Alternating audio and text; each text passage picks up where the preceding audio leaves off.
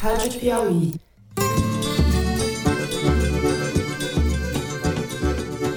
Olá, sejam muito bem-vindos ao Foro de Teresina, o podcast de política da revista Piauí.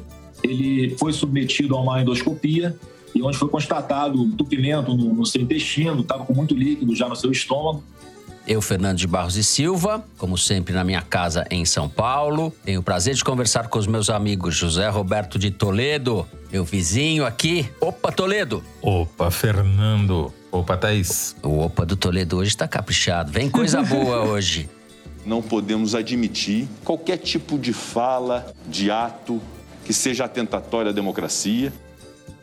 Oi, Thaís, em Brasília. Salve, salve. Salve, Fernando Toledo. Salve, salve. E o Brasil, Thaís. não vai salvar? Vocês têm que salvar o Brasil, Thaís. Salvem o Brasil vocês. Eu já não tenho mais nenhum jeito de salvar nada, não. Senhor senador, eu vou permanecer no meu direito de não responder porque estou exausta. Bom, muito bem. Vamos direto aos assuntos da semana. A gente abre o programa falando da saúde do presidente Jair Bolsonaro e da saúde da democracia brasileira. Democracia esta que Bolsonaro sempre sabotou, mas que vinha tentando golpear com especial afinco nos últimos dias ou nas últimas semanas, batendo na tecla de que sem voto impresso não haverá eleição no ano que vem. As bravatas de Bolsonaro coincidiram dessa vez com a queda de sua popularidade e o avanço das investigações sobre a corrupção no Ministério da Saúde, envolvendo a compra de vacina e as suspeitas cada vez mais sólidas de que o presidente, sim, prevaricou. Nesse primeiro bloco, a gente discute ainda até onde vai o respaldo dos militares ao jogo de Bolsonaro. No segundo bloco, a gente segue falando da corrosão institucional em curso no país, mas olhando agora para as reações dos outros poderes às investidas malucas de Bolsonaro. Primeiro, a nota divulgada pelo Tribunal Superior Eleitoral, pelo presidente do órgão, Luiz Roberto Barroso, que havia sido chamado de idiota e imbecil por Bolsonaro. A resposta do TSE dizia, entre outras coisas, que a realização de eleições na data prevista na Constituição é um pressuposto do regime democrático Qualquer atuação no sentido de impedir a sua ocorrência viola princípios constitucionais e configura crime de responsabilidade. Além da nota do TSE, houve um pronunciamento do presidente do Senado, Rodrigo Pacheco, que fez coro na mesma direção. Nenhum retrocesso no Estado Democrático será admitido e qualquer ameaça ao processo eleitoral será rechaçada pelo Congresso. Falou Pacheco, num gesto, para mim, surpreendentemente destemido para os seus padrões de comedimento e omissão, diria José Roberto de Toledo. Por fim, ainda como reação a Bolsonaro, além do Judiciário e do Senado, o Ministério Público Federal também apertou o cerco ao Procurador-Geral Augusto Aras. Na cúpula da instituição, formada por 74 subprocuradores da República, 36 deles, ou seja, praticamente a metade, assinaram um ofício em que pedem ao Procurador-Geral que investigue o Bolsonaro por abuso de poder em relação às suas pregações para tumultuar as eleições. Enfim, o país parece estar em carne viva e as instituições estão submetidas a um imenso estresse por causa das loucuras do presidente. No terceiro bloco, vamos falar da pandemia e dos avanços da CPI da Covid, que foi prorrogada essa semana por mais 90 dias. Já o governo tentou inventar uma coisa boa. Soltou uma nota oficial do Ministério da Saúde, reconhecendo que a cloroquina, vejam só, não serve para tratar a Covid. A essa altura, depois de todo o empenho pessoal do presidente em receitar o remédio, dos esforços de produção e distribuição do medicamento pelo governo, a nota não passa de uma tentativa de reduzir os danos judiciais à turma do Ministério Paralelo. Vai faltar EMA para tanta cloroquina. É isso, vem com a gente.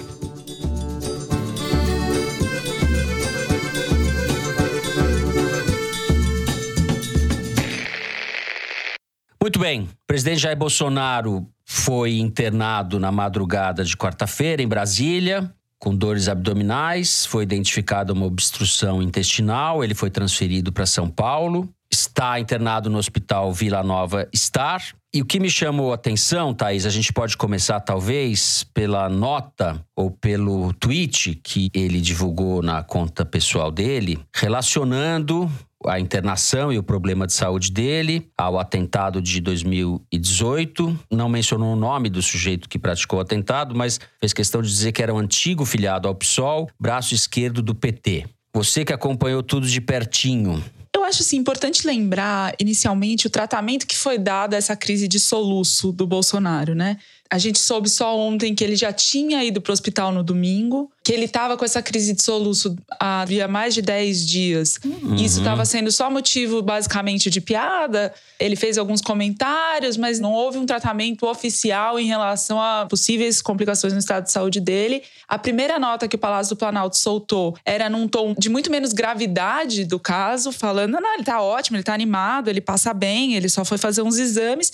E aí, depois, com o passar das horas, a operação que foi montada, o médico foi até Brasília, depois ele foi levado para o hospital em São Paulo, retirado do hospital na maca, imobilizado, foi sedado, foi entubado, seja por precaução ou não, mas assim, o quadro foi se agravando ao longo do dia e uma transparência muito baixa do governo federal e uma escolha deliberada de politizar a situação dele mesmo antes de esclarecer o que estava acontecendo. E aí teve essa postagem no perfil do próprio Bolsonaro, e em seguida o Flávio Bolsonaro também falou que sabemos que é uma guerra espiritual, e me chamou muita atenção as postagens que passaram a ser feitas por uma pessoa que chama Max Guilherme. Ele é um sargento do BOP que fazia segurança pessoal do Bolsonaro, e hoje em dia é como se fosse o estrategista de comunicação dele, assim. Ele foi galgando espaço perante o presidente e hoje está no gabinete dele e comanda, ou pelo menos ajuda a comandar a estratégia de comunicação. E esse Max Guilherme foi postando mensagens assim de Bolsonaro abraçado a Jesus, dando um tom de guerra santa mesmo, assim, de guerra espiritual. Ele falou: se você não acredita em guerra espiritual, acho bom acreditar, pois é exatamente isso que estamos passando. Um presidente lutando contra uma legião de demônios. Eu acho que é o tom uhum. que eles estão dando e já testando de alguma forma as águas, porque a reação foi muito diferente da facada durante a campanha e das operações seguintes, né? A gente viu uma reação muito forte das pessoas sem qualquer piedade, enfim, comparando as falas do Bolsonaro em relação aos adoentados de Covid, zombando de quem estava com falta de ar, zombando de quem precisava ser entubado, etc. É, e as pessoas trouxeram isso à tona agora, claro. Uhum. Deixa eu pôr o Toledo na conversa, porque acho que medimos um pouco esses humores da população ou do, pelo menos das redes sociais, em relação à maneira como Bolsonaro lidou com essa internação? Bom, quando a gente grava na quinta-feira pela manhã um programa, o que a gente sabe sobre o quadro de saúde do Bolsonaro ainda é muito pouco e a Thaís fez muito bem em apontar a total falta de transparência da presidência da República em relação à saúde do presidente. Porque isso é um instrumento de campanha, isso é um instrumento político que está sendo transformado em arma pelo governo, não pela oposição a foto do presidente de barriga inchada e despida é igual à foto que foi divulgada durante a campanha, quando ele tinha sido recém-operado com uma cicatriz imensa no abdômen. A tentativa óbvia de vitimizá-lo, né? Mostrá-lo como um pobre coitado ou como uma vítima dos demônios, como diz aí o sargento, né? Pois bem, a gente sabe de um sintoma, que é a obstrução intestinal, não é causa, ela é consequência. A gente não sabe o que causou essa obstrução intestinal. A gente sabe que ele foi ao hospital mais de uma vez e acabou tendo que ser internado às pressas no hospital das Forças Armadas de madrugada com fortes dores abdominais. Sabe que, ironicamente, ele foi transferido para um hospital privado porque não confiaram no Hospital das Forças Armadas para ser tratado por um médico civil, que é o mesmo médico que já havia operado ele, não a primeira vez, mas pela segunda vez, no Hospital Albert Einstein, em São Paulo, quando ele sofreu a facada. O Macedo, que é oncologista, né? é sempre bom lembrar. E também sabemos que ele está com o abdômen inchado. O site Poder 360 publicou que, durante a sua estadia no Hospital das Forças Armadas, extraíram do abdômen do Bolsonaro um litro de líquido a matéria não explicita a maneira como esse líquido foi extraído, mas se tiver sido extraído por um dreno, é sinal de que ele teve uma ascite, a popular barriga d'água, o que é um quadro mais preocupante. Uhum. Agora, qual é a razão dessa obstrução intestinal? Também não sabemos. A propaganda oficial diz que a culpa é do PT, né? Que é para além do ridículo. Os médicos com quem eu conversei levantam algumas hipóteses diagnósticas. Uma delas é de que seja brida, que é um tecido cicatricial que se forma no abdômen de pessoas que sofrem operações. E esse tecido cicatricial, ele vai formando como se fossem cordões dentro do abdômen, conectando os órgãos, e às vezes eles estrangulam o intestino. E isso é um quadro grave que requereria uma intervenção cirúrgica.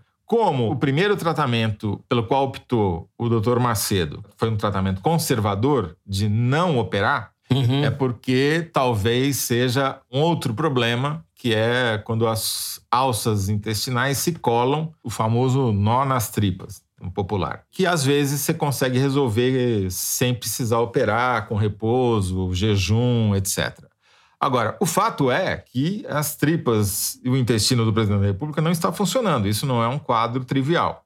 Isso é o que a gente sabe, todo o resto é especulação. As consequências disso. Primeira consequência: não vai ter mais motociata. Cancelaram todas. Muito provavelmente vai demorar muito, mesmo que ele se recupere plenamente disso, uhum. para que ele possa voltar a fazer esse tipo de manifestação, que era a única manifestação política com apoio de alguém que Bolsonaro era capaz de fazer. Segunda coisa, o impacto da notícia da internação do Bolsonaro nas redes sociais, segundo o monitoramento da Arquimedes, foi para mim surpreendentemente baixo. Falou-se menos de Bolsonaro nesta quarta-feira do que se falou dele no dia 26 de junho, quando houve o depoimento do Luiz Miranda na CPI denunciando a prevaricação do presidente. Ou seja, não é uma facada. Se a ideia era essa, não deu certo. As manifestações sobre o Bolsonaro e o problema de saúde dele ficaram na exata proporção que sempre ficam as manifestações sobre Bolsonaro no Twitter. Segundo Arquimedes, 70 a 30, ou seja, comiseração zero. Só aqueles que já são a favor do Bolsonaro demonstraram algum tipo de solidariedade com o presidente. E isso também é politicamente significativo, porque, vamos lembrar, na campanha de 2018, Bolsonaro usou a facada politicamente como instrumento eleitoral para um gerar simpatia, empatia, algo que ele pessoalmente é incapaz, né? Como ficou demonstrado com as 530 mil mortos, que ele não foi capaz nem sequer de se solidarizar com as vítimas. Então, está cobrando um preço o comportamento de Bolsonaro uhum. durante a pandemia. Ele não conseguiu gerar, pelo menos até agora, a empatia que eles pretenderam. Ao contrário, virou piada.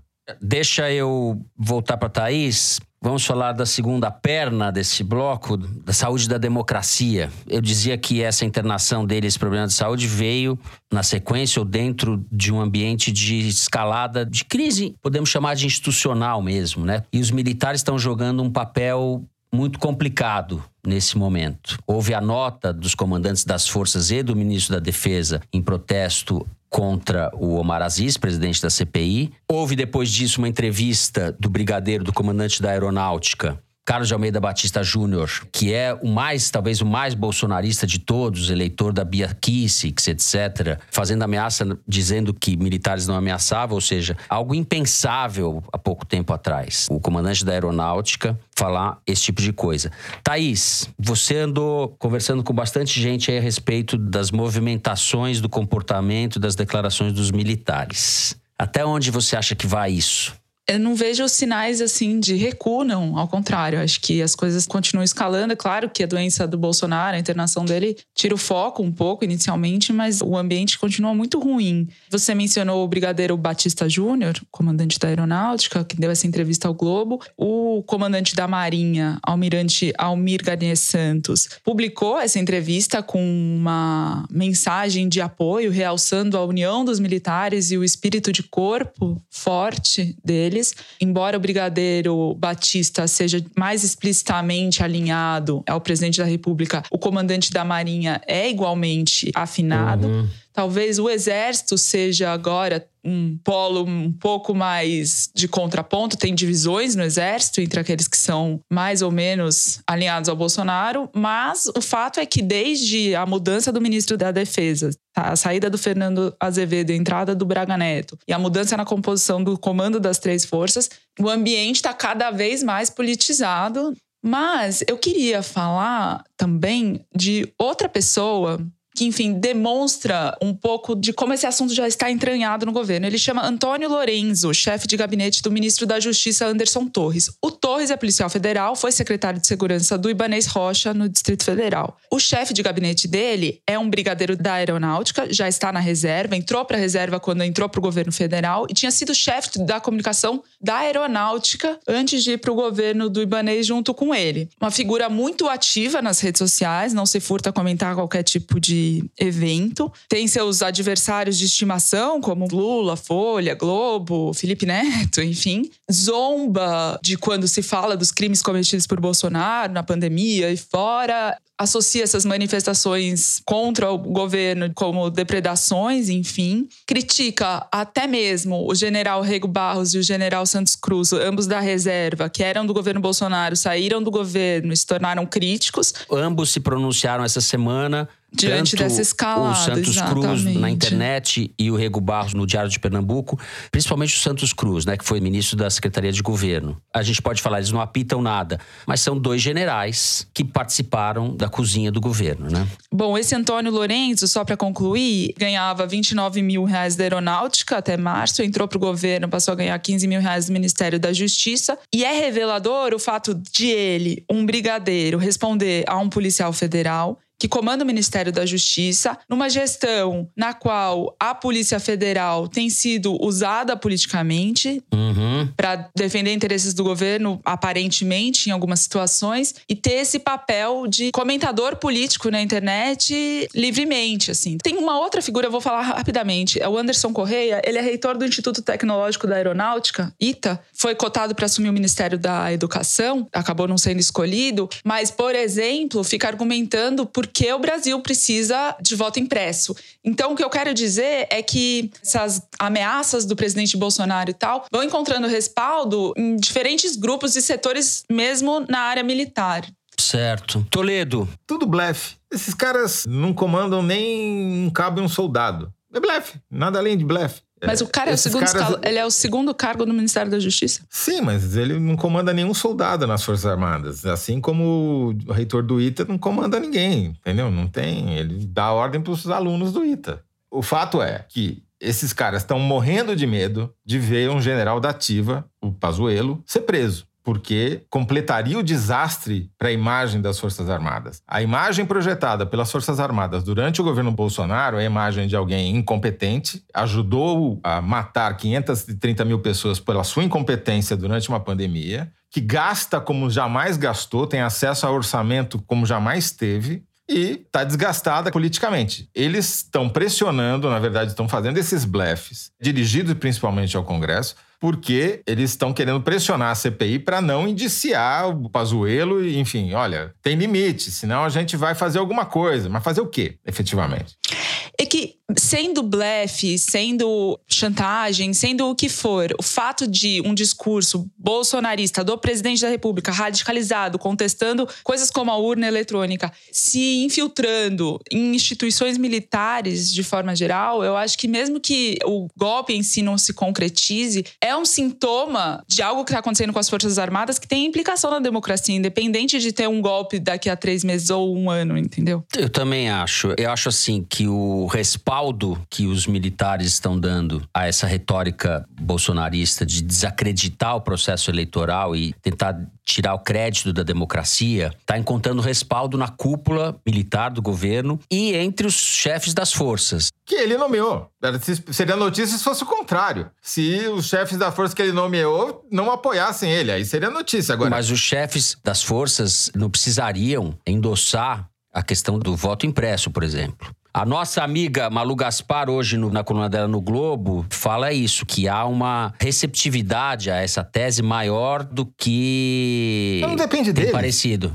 Não, não depende depende deles. deles. Mas a gente está criando uma situação. Quem está criando, essa, essa é a máquina de propaganda do governo que sempre criou. Mas efetivamente, de concreto, não tem nada, é blefe. Mas é diferente de você pegar um partido político, uma bancada no Congresso fazendo PEC pelo voto impresso e os militares que comandam as Forças Ah, é, muito Armadas. mais, é muito mais consequente a PEC do que os militares, porque os militares não podem fazer nada sobre as eleições, salvo darem um golpe militar. Mas é muito mais sintomático que as Forças Armadas endossem esse tipo de discurso e posição. Concordo com você, acho que a Thaís também concorda nesse ponto, de que a possibilidade de um golpe é muito difícil, é muito remoto. O Celso Rocha de Barros, essa semana, estava falando lá no podcast da Renata Lopretti, justamente se, se houvesse um golpe, ele teria que ser extremamente violento, porque não há clima. É o exército de Brancaleone, Fernando. É o rato que ruge. Vai que o golpe dá certo. Eles vão fazer o quê? Eles já estão no poder.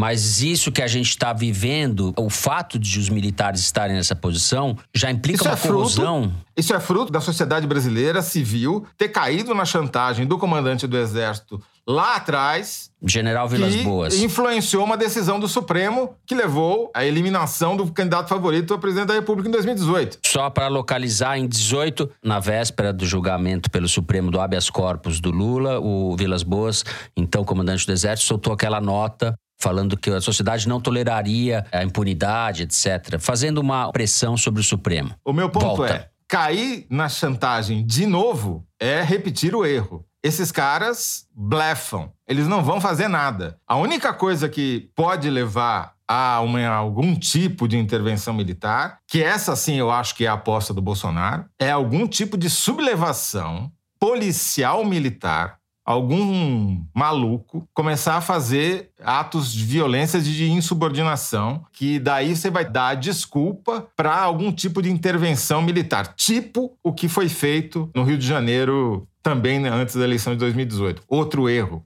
gravíssimo. Isso no governo Temer ainda está falando. Sim, exato. Uhum. O governo Temer foi quem começou esse negócio. Sim. Deixar isso claro. Quem trouxe os militares de volta, tirou os militares da caserna e da caverna e trouxe para a esplanada foi o governo Temer, que nomeou um ministro da Defesa que não era um civil, que era um militar, que trouxe generais para dentro do Palácio Planalto, que ficou promovendo os GLOs, as operações militares, que fez a intervenção no estado do Rio de Janeiro. É tudo Temer, né? É obviamente grave, tudo isso que a Thaís falou é grave, você ter o secretário executivo do Ministério da Justiça fazendo o que faz, Ele é chefe de gabinete. não é menos ainda. Comanda uma escrivaninha. Enfim, tudo isso daí é, é ruim, é péssimo, na verdade, para as instituições, mas o fato é que houve uma reação a essa chantagem.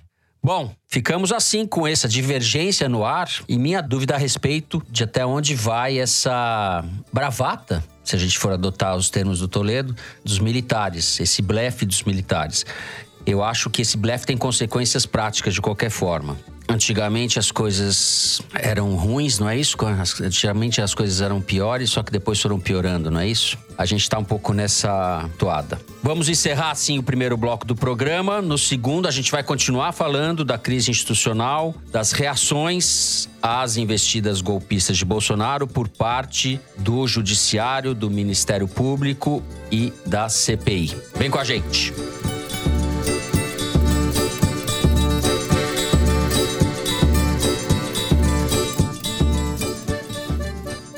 Muito bem.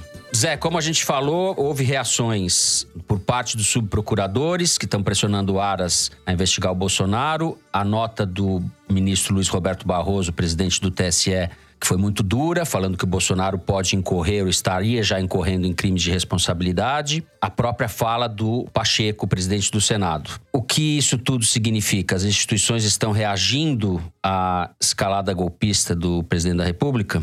Na minha interpretação, chamaram o blefe, né? Eles blefaram e falaram: tá lá, mostra, mostra as cartas, o que, que você tem para mostrar? E não tem nada para mostrar. Como todas as últimas pesquisas demonstraram, e desde que a gente gravou o último Folha Teresina saíram novas, Bolsonaro está perdendo força na opinião pública e não é pouca. Pela primeira vez você tem maioria a favor do impeachment, você tem 70% achando que ele faz um governo ruim em relação a vários assuntos, você tem a maior desaprovação, a menor taxa de apoio, enfim, um conjunto de dados de vários institutos, com várias metodologias, mostrando que ele está no pior momento do seu mandato. Isso desencadeia duas reações que são muito típicas, na verdade. A primeira é que o Bolsonaro levanta cada vez mais poeira para desviar a atenção daquilo que o enfraquece, que são os 530 mil mortos, os 14 milhões de desempregados, a miséria crescente, e tenta parecer mais forte do que é. Então ele ameaça que não vai deixar ter eleição, como se ele pudesse fazer isso, fica fazendo motociata com o PM todo final de semana, uh, incentiva os comandantes militares a fazerem chantagem com o Congresso e com o Judiciário. E, por outro lado, aproveitando essa nuvem de poeira levantada pelo Bolsonaro, os seus avalistas da Faria Lima e os representantes desses avalistas em Brasília correm para tentar aprovar no Congresso o que é possível aprovar enquanto é tempo. Enquanto se discute o soluço presidencial, não se fala da proposta de mudança no imposto de renda, por exemplo. Não se fala das perdas que estados e municípios terão com a reforma tributária que o Paulo Guedes quer aprovar. Então é a velha tática da cortina de fumaça para tirar a atenção do que é importante e tentar mostrar que o Bolsonaro ainda é um ator político importante e relevante. O que eu acho realmente significativo foi que, tirando as demonstrações de pusilanimidade e oportunismo de quem dirige o Senado e a Câmara dos Deputados e a omissão do Procurador-Geral da República, as forças políticas civis se manifestaram demorou um pouco, mas o Congresso deu apoio à CPI, que está enfiando o Bolsonaro no canto. Né? Ela foi prorrogada, apesar das declarações dúbias do presidente do Senado. Você teve não só um grande número de subprocuradores endossando, como você falou, uma pressão direta sobre o Aras, que é o procurador-geral, como agora um número ainda maior pedindo inquérito contra o presidente da República por suas declarações racistas, quando ele falou que o cabelo de uma pessoa negra era um ninho de baratas. Isso daí mostra que não está colando a chantagem. As pessoas não estão se intimidando com essas declarações dos chefes militares. E se você pega nas mídias sociais, aqui também é outro levantamento da Arquimedes que eu pedi, golpe, golpismo, não é algo que as pessoas estejam levando a sério, entendeu? Vou abrir uma divergência aqui. Na quarta-feira, véspera dessa gravação, uma deputada do PCdoB, a Perpétua Almeida, apresentou uma PEC justamente para regular a participação dos militares da ativa no governo. Cinco ex-ministros da Defesa apoiaram o texto. Ela anunciou que tinha 189 assinaturas no ato da apresentação da PEC, sendo que 171 seriam necessárias. Em resumo, essa PEC estabelece que se o militar tiver menos de 10 anos de serviço, ele precisa se afastar da atividade para exercer um cargo de governo. Se ele tiver mais de 10 anos, ele automaticamente vai para a reserva, que é o caso do Pazuello, por exemplo, que não foi até hoje. Isso é reação. É a reação. É, é uma reação tão forte que gerou uma coisa que eu nunca tinha visto, que é o editorial do Estado de São Paulo, que é a coisa mais conservadora que existe na imprensa brasileira,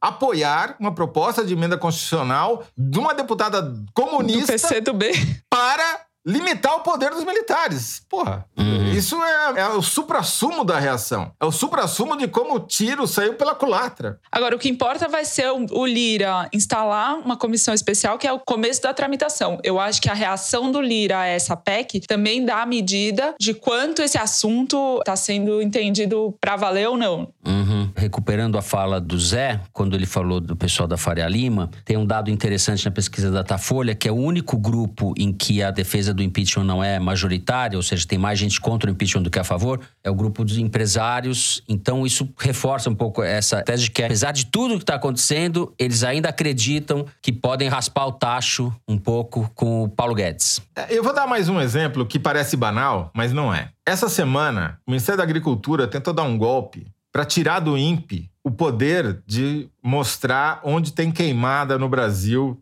na Amazônia principalmente. O INPE é o instituto, é a NASA brasileira, é um instituto que faz todo o monitoramento remoto por satélite de certo. desmatamento, queimada, focos de incêndio, etc. Eles tentaram tirar do INPE a atribuição de publicizar as queimadas. Tentaram passar isso para o INMET, que é o Instituto de Meteorologia, que é subordinado ao Ministério da Agricultura. O INPE é subordinado ao Ministério da Ciência e Tecnologia. Chegaram a fazer live dizendo isso. E voltaram atrás por causa da pressão da sociedade civil, dos cientistas. E porque fica evidente que o INMET é infinitamente mais incapaz para fazer isso do que o INPE. Ou seja, a caquistocracia está chegando nos seus limites. É a novidade que eu tô vendo. A chantagem não é novidade, ela vem desde 2018, pelo menos. A reação à chantagem é que eu acho que é a grande novidade dessa semana, dos últimos dias. Tá certo. Thaís Bilenque. Bom, na PGR, a reação à carta dos subprocuradores. O Aras mandou dizer que tá de férias, vai continuar de férias, estava em silêncio, vai continuar em silêncio. O vice dele, que é Humberto Jacques de Medeiros, mandou dizer que entende que essas declarações, esse pedido de investigação é tudo da esfera política, não diz respeito à PGR, que o que tem de jurídico mesmo, o TSE já está avaliando, que os subprocuradores não têm atribuição para fazer essa investigação ou pedir essa investigação, portanto, ela equivale a um pedido de um cidadão comum que se fosse um colegiado da PGR, aí teria uma divulgação interna, um procedimento diferente na PGR, mas nem isso é, sendo que eles representam os 36 que você mencionou, mas cinco deles compõem a metade do Conselho Superior do Ministério Público Federal, ou seja, obviamente tem peso institucional, mas a resposta do Aras, através de seu vice, é de que tudo isso não deve ter consequência. No TSE, onde se julga uma possível cassação da chapa do Bolsonaro e do Mourão por se beneficiar de disparo de mensagens durante a campanha em massa patrocinado por empresas, a novidade foi que o Alexandre de Moraes, ministro do Supremo, compartilhou com o TSE as provas que ele colheu no inquérito das fake news. E o que eu apurei é que Bom, o judiciário está em recesso, então a primeira resposta de todo mundo é estou de férias. Quando a gente voltar das férias em agosto, o Luiz Felipe Salomão, que é o corregedor geral do TSE, já marcou uma reunião com Alexandre de Moraes, eles vão definir estratégias juntos, ou seja, disposição no TSE de quem conduz esse processo é alinhada à do Alexandre de Moraes, e a gente vê que o Alexandre de Moraes está com disposição clara de investigar até as últimas consequências do Bolsonaro e seu entorno. Então, é mais um capítulo de reação a essas iniciativas e, como disse o Arthur Lira, intentos antidemocráticos do presidente da República. O Aras tem a esperança ainda de ser indicado para vaga no Supremo Tribunal Federal. Então, é por isso ele não se choca de jeito nenhum com Bolsonaro, porque é a última aspiração dele, né? Porque a indicação do André Mendonça, que é o, o ex-ministro da Justiça e rei advogado-geral da União, ele foi advogado-geral da União, virou ministro da Justiça, voltou a ser essa zona que é o governo Bolsonaro, o André Mendonça, que é um ministro terrivelmente bolsonarista e ocasionalmente evangélico, ele está sofrendo muita resistência. Até na CCJ do Senado, segundo a agência Estado, não tem voto suficiente ainda, ainda para aprovar a indicação não, dele. Pior do que voto, o Davi Alcolumbre, que é o presidente da CCJ, não quer pôr o nome dele em pauta. E enquanto a CCJ não apreciar, não anda a nomeação. O André Mendonça enfrenta resistências de diferentes grupos e por motivos complementares. Então, os políticos tradicionais dizem que com a toga o André Mendonça vestiria também um lavajatismo enrustido, que ele tenta disfarçar agora no governo Bolsonaro. Lavajatistas como o Alessandro Vieira dizem que a submissão excessiva dele ao Bolsonaro, a dívida eterna que ele gostaria de pagar para o presidente pela nomeação e a confusão entre o que é laico e é sagrado são fragilidades. Governistas como Marcos Rogério dizem que suas ligações pregressas com o Toffoli, porque eles trabalharam juntos na AGU lá atrás, também fazem pairar sobre ele um petismo enrustido que eles veem com desconfiança. E petistas como o senador, por exemplo, Rogério Carvalho, dizem que ele não tem experiência ou bagagem para esse cargo. E para completar, um aspecto que se fala reservadamente é que a personalidade dele para não dizer insossa, talvez pouco expressiva. Ele fala baixo, ele não tem muito apetite para o debate, enfim, ele fez aí declarações muito terrivelmente evangélicas para defender a abertura das igrejas durante a pandemia, mas não era um, algo que o marcava explicitamente, a religiosidade, enfim. Os senadores comentam também que essa personalidade dele não ajudam, ele não cativa ninguém, enfim, ele não tem entradas como o próprio Augusto Aras tem, como o Davi Alcolumbre, por exemplo, que defende muito o nome dele, justamente porque o Aras fala a mesma língua que esses senadores. E o Rodrigo Pacheco, de alguma forma, estava se mantendo distante, agora já é interpretado como outro sinal muito forte de resistência ao André Mendonça, justamente por deixar o boicote do Davi Alcolumbre rolando solto, sem se posicionar. E o próprio governo já diz: olha, se até a segunda quinzena de agosto o nome dele não for apreciado, realmente a situação fica muito delicada, porque ele vai ficar exposto por muito tempo e até lá tudo pode acontecer, inclusive nada. Segundo governistas me falaram, o governo não está fazendo nenhum telefonema, não está envolvido, não está querendo se expor também em relação ao André Mendonça. Eu não me lembro de nenhum presidente da República não ter conseguido emplacar não, só um ministro do Supremo. Só no século XIX aconteceu isso. Eu não estou dizendo com tudo isso que ele não vai conseguir emplacar o André Mendonça. Acredito que é possível, mas vai custar caro. O Jornal Nacional da Rede Globo fez um panegírico dele no dia que ele foi confirmado ali, a indicação dele foi confirmada, fez uma biografia dele que parecia um release. Então eu fico preocupado com essas coisas, porque esse rapaz não foi o que fez o dossiê da perseguição aos adversários. Usou adversários a Lei de Segurança Nacional para perseguir jornalista. Ele é tecnicamente incapaz e moralmente desqualificado. Seria uma vitória do bolsonarismo no que ele tem de mais essencial, como diz o, o Zé, a caquistocracia e a interferência religiosa no caráter laico das instituições da República, que teria uma duração muito longa, né? Porque, além de tudo, para piorar, ele é novo e ficaria lá algumas décadas, é isso? É, seria a instauração, a institucionalização da cropocracia, que é o, o novo passo da caquistocracia. Termo devo aqui ao Jorge Furtado, cineasta, que cunhou recentemente. Bom, eu espero que todas essas forças que a Thaís enumerou aí dentro do Senado prevaleçam sobre essa insensatez. Só queria, ah, antes de fechar esse bloco, Fernando, pontuar alguma coisa sobre a eleição. Eu cada vez menos acredito que Bolsonaro disputará a eleição. Estou Opa. fazendo uma frase muito controversa. Eu acho, precinto, ou, ou seja, nada científico, absolutamente gut feeling, sem trocadilho, que o Bolsonaro vê cada vez menores chances de se eleger e vai arrumar qualquer desculpa ou para melar a eleição, que seria o melhor para ele, ou para evitar a derrota, nem sequer disputá-la, dizendo que a eleição é cartas marcadas, porque não tem voto impresso, porque não sei o que lá, essas mentiras todas que ele gosta de repetir, para não perder para o Lula, que seria uma facada política definitiva na sua carreira. Né? Eu tenho essa impressão. E acho até que essa crise de soluço veio a calhar para ele. Muito bem. Eu nem vou me manifestar aqui porque eu vou digerir junto com os ouvintes que a essa altura estão pensando: será que o reverendo o apóstolo Toledo está certo ou não?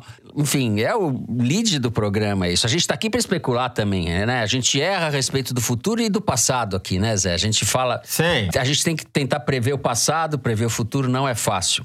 Realmente me impressionou conversando com o Hélio Lopes, o também conhecido como Hélio Negão, também conhecido como Hélio Bolsonaro, aquele deputado federal eleito pelo Rio com o sobrenome do presidente, dizendo que o discurso em relação à eleição, reeleição do Bolsonaro mudou nos últimos tempos. E não foi só do Hélio Lopes que eu ouvi essa mudança, assim. Mas tem uma coisa assim: olha, não sabemos. A situação de hoje vai ser muito diferente da época da eleição. Aquelas contemporizações de políticos que há um tempo atrás não se ouvia da boca bolsonarista. Tá certo. Eu acho que vai ser difícil dessa turma largar o osso, viu? Mas para refletir, para refletir.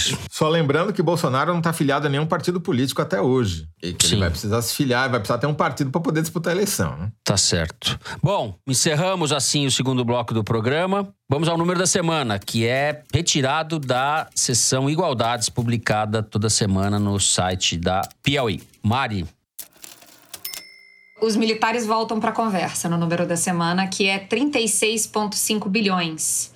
36,5 bilhões de reais foi o valor pago em pensões pelo governo federal a 529 mil pessoas. Em geral, essas pessoas são parentes de servidores civis e militares que já morreram. Esses 36,5 bilhões é um valor maior do que o orçamento todo do Bolsa Família, só que o Bolsa Família atende cerca de 14 milhões de famílias. Então, 14 milhões versus 529 mil pessoas. Esses dados foram divulgados no portal da Transparência após a agência de dados Fiquem Sabendo cobrar reiteradamente o Tribunal de Contas da União, que já havia determinado que o governo tornasse pública essas informações. E Igualdades dessa semana fez um panorama do que dizem os dados de pensões do governo federal. Só para completar, é o orçamento anual do Bolsa Família, né? Você está falando. Exato. Só para o ouvinte ter claro. Exato. Agora, o que mais chama atenção nessa Igualdades, que eu recomendo as pessoas olharem, porque ele está sensacional, feito por quatro pessoas que eu gosto sempre de mencionar o nome: Thaís Seibit, Bernardo Baron, Maria Vitória Ramos e Renata Bono. O número que eu acho mais inacreditável é o seguinte: a União paga todo ano quase 10 bilhões de reais, com B de bola, para 140 e poucas mil filhas de militares que já morreram. Os pensionistas, os aposentados do serviço público trabalharam e efetivamente merecem receber do governo uma compensação pelo que fizeram. As filhas solteiras dos militares, e muitas não são solteiras de verdade, apenas não se formalizaram uma união para não perder a pensão, não fizeram nada. E estão aí há décadas recebendo 10 bilhões por ano 10 bilhões por ano dá para alimentar 15 milhões de alunos na rede pública com merenda. Ou, se preferir, dá para comprar um monte de vacina recebendo propina por ela, né? Depende da preferência de cada um. Agora, eu acho inacreditável que um país pobre como o Brasil gaste 10 bilhões de reais todo ano com 140 mil pessoas que não fizeram nada pela União. Nada, absolutamente nada. Nada justifica Elas só são que filhas. recebessem. São essas distorções, né, que há décadas ninguém consegue mexer por um lobby muito forte dessas corporações, né? Exato, fizeram a reforma da Previdência e não mexeram nisso. Não mexeram neles. Privilégios, privilégios, os donos do poder, como dizia o Raimundo Fauro, o patrimonialismo brasileiro. Esse é um caso é, escancarado, redondinho, assim, de uma das aberrações, das distorções brasileiras. Muito bem. Com essa homenagem às filhas dos militares, a gente se despede do número da semana. Vamos assim para o terceiro bloco do programa. Vamos falar de pandemia e de CPI. A gente já volta.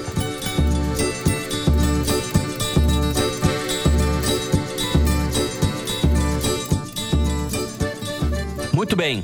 Para espanto das emas, o Ministério da Saúde soltou uma nota, enviou à CPI da Covid uma nota oficial reconhecendo a ineficácia do kit cloroquina para tratamento da Covid. Como o mundo inteiro já sabe, há vários meses, vamos dizer assim, porque a OMS fez o anúncio em outubro do ano passado, mas os cientistas já vinham dizendo isso até antes disso. Thaís, qual o significado dessa nota super tardia e picareta? Porque ela parece destinada a reduzir danos para aqueles responsáveis pela indicação desse tratamento dentro do governo federal. E é irreparável, né, esse atraso. Perfeito. Porque o que aconteceu já está acontecido. E está acontecido até recentemente. Duas semanas atrás, a Prefeitura de Manaus dispensou a licitação para compra de ivermectina para tratamento de Covid. Duas semanas atrás era parte do preparativo para receber o Bolsonaro numa motocada que aconteceria agora e não vai mais acontecer por causa da internação dele.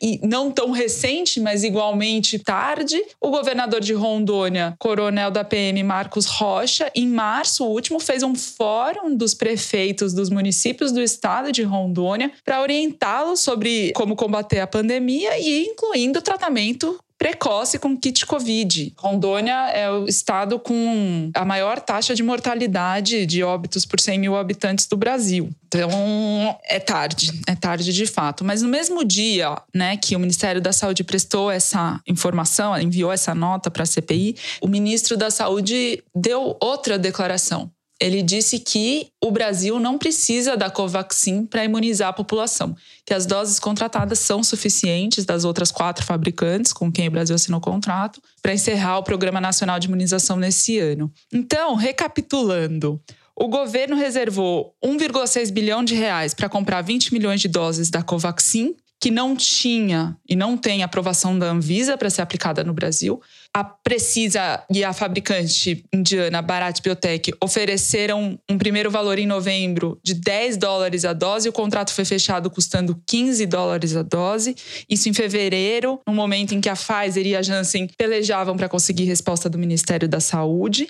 A CPI recebeu parte da documentação relativa a esse contrato, além dos depoimentos que têm sido colhidos, e nessa semana uma funcionária da Precisa tentou não falar e acabou falando no dia seguinte. Apesar da exaustão, né? Apesar de estar exausta. Emanuela Medrades, diretora técnica da Precisa. E deu mais demonstrações de como esse contrato é mal explicado. Por exemplo, as datas em que a Precisa mandou as primeiras faturas para o Ministério da Saúde para a importação das vacinas. Ela tinha dito num vídeo que tinha sido em, em 18 de março. Aí na CPI ela falou 21, depois ela falou 22 de março. Por que, que isso é importante? Porque o Bolsonaro foi avisado no dia 20 de março pelos irmãos Miranda da pressão que existia no Ministério da Saúde para aprovação desse contrato. Então, está em jogo imputação de crime ao próprio presidente da República, crime de prevaricação e responsabilidade. Para além dos depoimentos que estão sendo colhidos,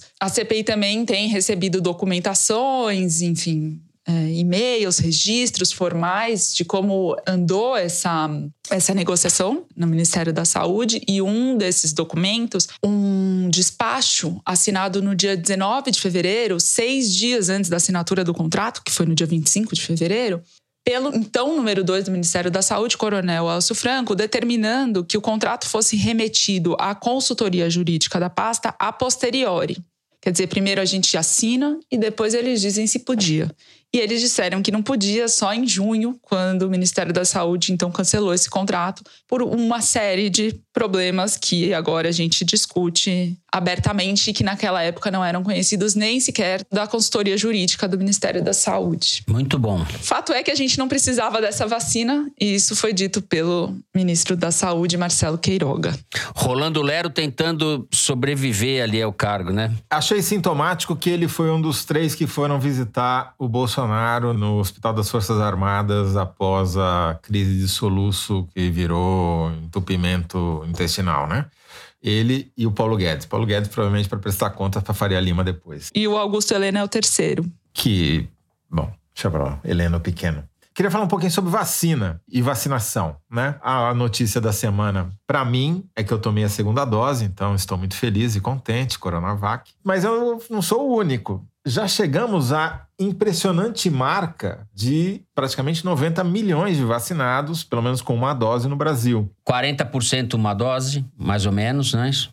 Esse número é muito importante porque quando você olha a curva de mortalidade, o número de mortes, que ainda continua altíssimo, 1.500 mortes por dia é um absurdo, né? Mas, a despeito disso, a curva é boa, né? A gente esperava estar, nesse momento, vivendo uma terceira onda e não estamos a gente está vendo um contínuo decréscimo do número de mortes e também do número de casos. O que só pode ser explicado pelo avanço da vacinação. Com todos os problemas que há, com os soluços da vacinação, com a falta de vacina, com a mudança de política, ah, vai vacinar primeiro quem não tomou nenhuma dose, agora vão privilegiar quem vai tomar segunda, enfim. O fato é que com Coronavac, com Pfizer, com AstraZeneca, o Brasil conseguiu. Está muito longe do que os Estados Unidos conseguiram, só está à frente da África. É, em número absoluto. Tem menos do que a China, obviamente, que é o que tem maior número de vacinados, mais de 600 milhões de vacinados.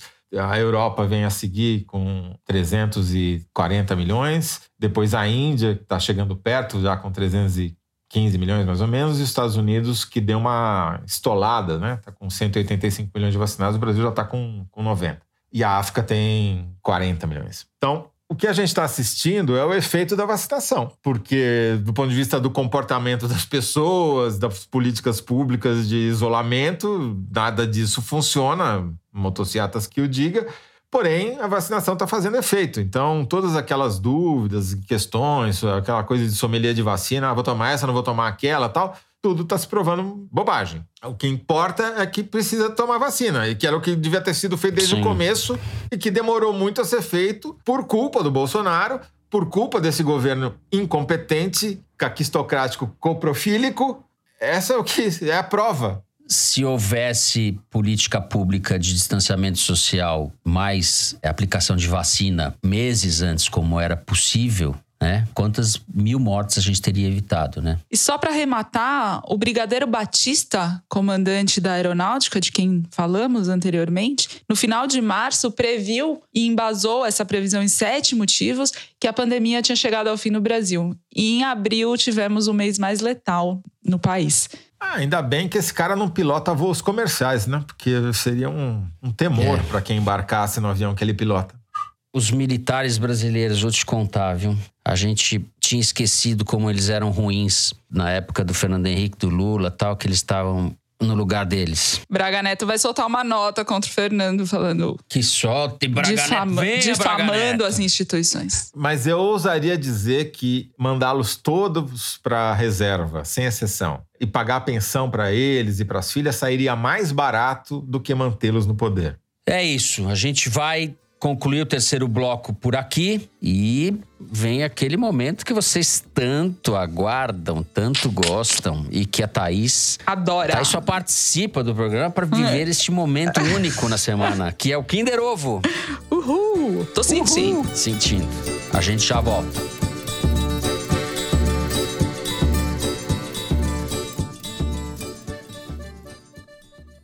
Quem atira para todos os lados, eventualmente, também atira contra o próprio pé. E quanto mais eu entrevisto e pesquiso sobre o lobby armamentista no país, mais fica claro a que interesses ele atende. A Mão Armada, podcast original Globoplay, que investiga o perigoso crescimento do armamento da população brasileira e as suas consequências para a segurança pública e a própria democracia. O podcast A Mão Armada já está com todos os episódios disponíveis no Globoplay, G1 e Deezer. Vamos lá, Mari, solta aí o quem é o felizardo dessa semana.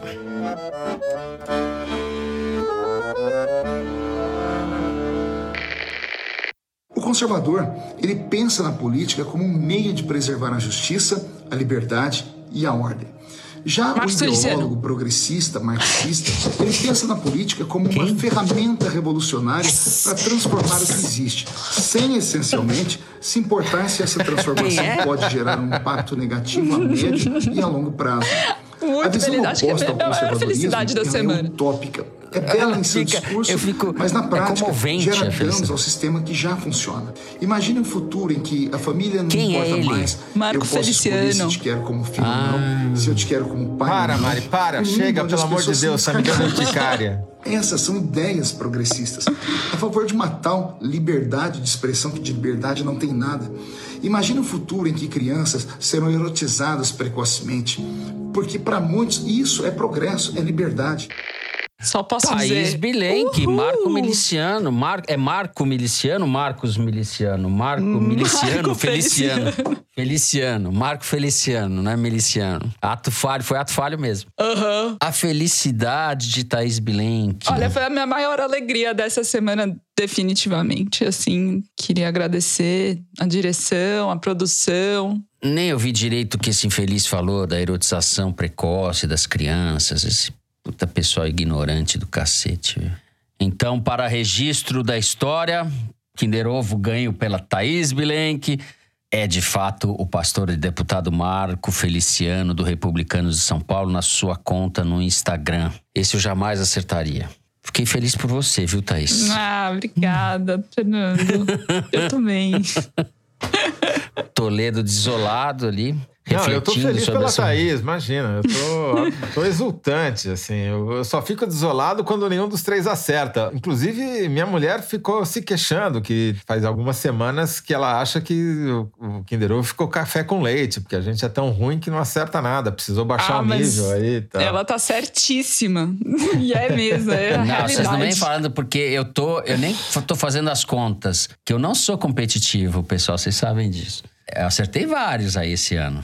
Bom, depois deste Kinder Ovo épico de Thaís Bilenque, vamos ao Correio Elegante, momento em que vocês se manifestam aqui pelas cartinhas. Começo eu. A Lúcia, que é cozinheira em São Paulo, escreveu o seguinte para a gente. Religiosamente reservo o foro para escutar antes de encarar a longa jornada entre as panelas. Guardo o programa para ouvir depois de todos os outros podcasts de política, imitando um ritual de quando eu era criança e guardava o recheio da bolacha para saborear por último. Ai, que legal. O pessoal com quem trabalho no restaurante costuma brincar fantasiando. Sabe quem vai comer hoje aqui? A Penélope Cruz e o Antônio Bandeiras. Já eu fantasio em que, em algum momento, vou avistar Fernando ou Toledo. Pois é. Fica aqui o convite para nos visitarem, incluindo a Thaís. Ah, muito obrigada. Somos especializados em comida do mar não servimos o leitão do Dr. João, mas para o Toledo podemos abrir uma brecha. Se possível, queria pedir ao Toledo para mandar um opa para dona Ana Maria, senhora é minha mãe que adora o programa. Muito obrigada por serem o melhor recheio de bolacha da podosfera. Opa para dona Maria. Quando as coisas normalizarem, vamos lá experimentar. Bom, tô aqui com um e-mail todo cheio de graça do Gabriel Forgatti. Escrevo de Curitiba que hoje parece tão diminuta comparada com a verdadeira balbúrdia que acontece em Brasília. Disso a Thaís sabe melhor do que ninguém. Por prefeito, temos um burgomestre e por governador, um simulacro de roedor que é júnior ainda por cima. Mas balbúrdia mesmo são minhas pesquisas no mestrado em História uma vez que, além de tentar entender a política brasileira, também preciso escrever uma dissertação cheia de coisas novas que sejam hum. também coisas boas. Opa! E, na excitação dos acontecimentos da CPI da Covid, decidi finalmente assinar a Piauí. Muito bem. Um grande abraço a todos e todas da Piauí do Foro e um beijo especial para minha amiga Adriene Paiva. Salve, salve Brasil! Gabriel Forgatti fez o que a gente precisa que você, ouvinte, também faça. Assine a Piauí. Tô com uma mensagem aqui do Tiago Oliveira. Nas minhas férias em Araraquara, cidade satélite de Matão, as minhas sobrinhas gêmeas Maria e Luísa, de 4 anos, ficaram encantadas com a capa da revista Piauí. Logo ao abrir a revista, uma delas apontou para a caricatura do presidente e sentenciou: Olha o moço malvado. Depois meu irmão teve que explicar quais mentiras os moços contaram. Em seguida, elas pediram para que lessem a revista na cama para elas antes de dormir. Depois dessa cena, peço que mandem um salve, um opa e um oi para as gêmeas e para os pais delas, André e Aninha. Saudações. Ah, gêmeas opa. fofas, né? Salve, salve, meninas. Opa, opa, salve, salve, olá. Eu acho que vale registrar que tudo que as publicações querem é ter leitores que sejam ainda ouvintes, que nem conseguem ler, né? Já estão saboreando a Piauí, impregnados pelo ouvido. Perfeito, Sim. é o mundo ideal esse daí. Eu recebi uma mensagem da Carita Parreira, que pediu para eu ler aqui também. Somos professores, ou como meu esposo usa como vocativo ao me apresentar, sofredora de história. Não tá fácil, assim como vocês jornalistas, sofremos a dor de enxergar além das aparências enganosas e torpes dentro da caverna da pós-verdade a qual estamos submetidos. O Foro de Teresina é como um farol semanal para alumiar o nosso juízo e principalmente aguçar o nosso senso crítico. Trago palavras de loas a vocês que me mantêm atenta e forte na minha cesta de folga do ensino, mas não da manutenção doméstica da minha casa. Thaís, você é luz, sua mãe deve flutuar de tanto orgulho, há controvérsias. Toledo, você é gato demais para ser inteligente desse tanto. És uma mistura de Todd com George Clooney. Fernando, eu paguei, você... eu paguei pra ele falar isso. o Toledo é o, é o, é o mistura de Hegel com George Clooney. Né? E você, Fernando, é meu crush sápio sexual. Marido Opa! tem ciúmes, inclusive. Mande um opa para mim, um salve para os meus filhos que têm como dever filosófico semanal ouvir o foro para roda de discussão aos domingos. Marcos, Hermione, Ícaro e Benjamin. Olha só, muito cabeção, né? Esse correio. Um beijo pra Carita, salve, salve. Carita, depois a gente acerta, então, tá? Eu sei que eu tô te devendo aí, mas eu passo um pix depois, tá? Duas pessoas tão bem diagramadas como a Thaís e o Toledo, e você vem logo aqui no locutor velhinho e tá? tal. Preciso fazer aqui um desaforo, uma correção em relação ao que eu disse no bloco da reforma eleitoral no programa passado, quando a gente mencionava a fórmula de cálculo das chapas para deputado federal hoje. A regra vigente é que cada partido pode lançar, no máximo, 150% da quantidade de cadeiras que aquele estado tem na Câmara dos Deputados. Eu disse que era no mínimo 150%. Tá errado, mas na prática vale pelo mesmo, porque o que os partidos menores dizem é que se eles não alcançam esse limite máximo, eles ficam menos competitivos que os partidos com mais estrutura ou com cargo no executivo conseguem com mais facilidade, portanto conseguem eleger mais pessoas. Mas feita a correção, não é o mínimo, é o máximo. Bom, encerramos assim o programa de hoje. Se você gostou, não deixe de seguir a gente no Spotify ou na Amazon Music, favoritar no Deezer, assinar no Apple Podcast e se inscrever no Google Podcast, no Castbox ou no YouTube. Assim você fica sabendo das novidades, dos episódios especiais e das edições extras. O Foro de Teresina é uma produção da Rádio Novelo para a revista Piauí, com a coordenação geral da Paula Scarpim, a direção é da Mari Faria, a produção é da Amanda Gorziza, o apoio de produção é da Cláudia Holanda, a edição é da Evelyn Argenta e do Tiago Picado. A finalização e a mixagem são do João Jabassi, que também é o intérprete da nossa melodia tema, composta por Vânia Salles e Beto Boreno. A Mari Faria edita os vídeos do Foro Privilegiado, teaser que a gente publica nas redes da Piauí. A nossa coordenação digital é feita pela Kelly Moraes e pela Juliana Jäger. A checagem do programa é do João Felipe Carvalho. O Foro de Teresina foi gravado em nossas casas com a ajuda do Gustavo Zisman. Eu me despeço assim dos meus amigos José Roberto de Toledo. Tchau, Toledo. Tchau, Fernando. Tchau, Thaís. Tchau, Thaís. Tchau, ouvinte. Tchau, tchau. Hasta la vista. É isso, gente. Se cuidem. Até semana que vem.